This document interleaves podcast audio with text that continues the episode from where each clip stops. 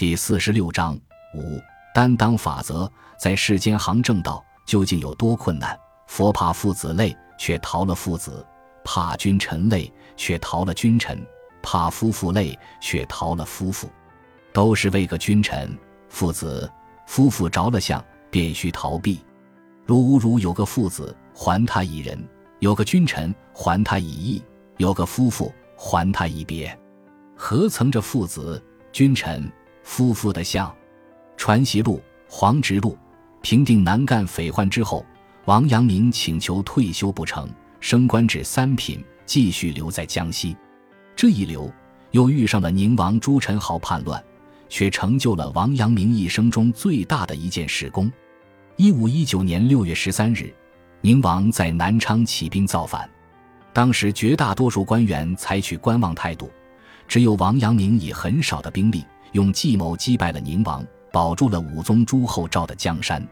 七月三十日，王阳明写了《江西结阴书》和《擒获陈豪结阴书》上报朝廷。这两封报告到达皇帝那里时，正好是他御驾亲征的第二天。按照常理，收到王阳明的捷报，应该班师回朝，却不想这个皇帝非常奇葩，收到这个捷报后，假装没有看到。继续向南进军。王阳明在八月十七日又上书，告知叛乱已经平定，请皇帝返回北京。但令王阳明完全想不到的是，他的上书让皇帝很不高兴。皇帝身边的人，一堆宦官见到皇帝不高兴，有几个更加进言：王阳明一定是和朱宸濠有勾结的，否则他一个书生也没有什么兵力，怎么能那么快打败陈豪？因此，皇帝继续向南。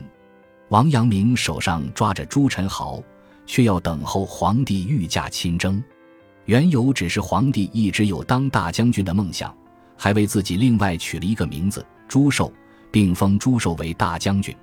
皇帝一直梦想着做大将军，而且是想做一个战功赫赫的大将军。陈豪叛乱是很难得的机会。皇帝一定要让大将军朱寿生擒陈豪。皇帝周围的人为了让皇帝实现梦想，绝对不能让王阳明上报已经擒获陈豪。他们一直对皇帝说前方如何紧张，陈豪的军队如何横行之类，等着大将军去剿灭。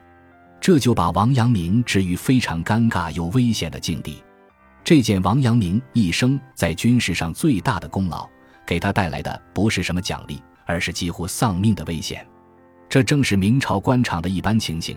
真正做事的人很少，皇帝身边的人基本都是热衷于尔虞我诈，争着哄皇帝开心，而大多数人只是在看热闹。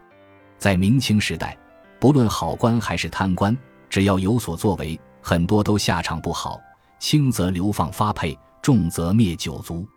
能够平安的，基本上都是无所事事的平庸官员。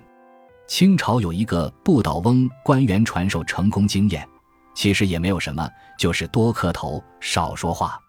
但这类平庸官员为了皇帝的欢喜，不会放过任何一个说别人坏话的机会。王阳明在陈豪之乱后心情沉重，他在一首诗中说：“世路久之难直道，此身那得上虚名。”另一首诗：“百战归来一病身，可看时事更愁人。”道人莫问行藏迹，已买桃花洞李春。在这个时间要行正道，实在是太困难了。此时的王阳明心灰意冷，起了归隐的心。但就像孔子所说的：“君子不去陷害别人，但也不能被别人陷害。”这个时候，王阳明找到了问题的关键，然后利用了皇帝身边的宦官张勇的力量，才让自己逃过了一劫。按照张勇的设计。一五二零年七月，王阳明重新上报，把功劳全部归于大将军以及皇帝身边的几个宦官。皇帝回到北京，举行了盛大的庆祝仪式。那些完全没有参战的宦官得到了各种嘉奖，而王阳明却受到很多同僚的嘲笑。感谢您的收听，喜欢别忘了订阅加关注，主页有更多精彩内容。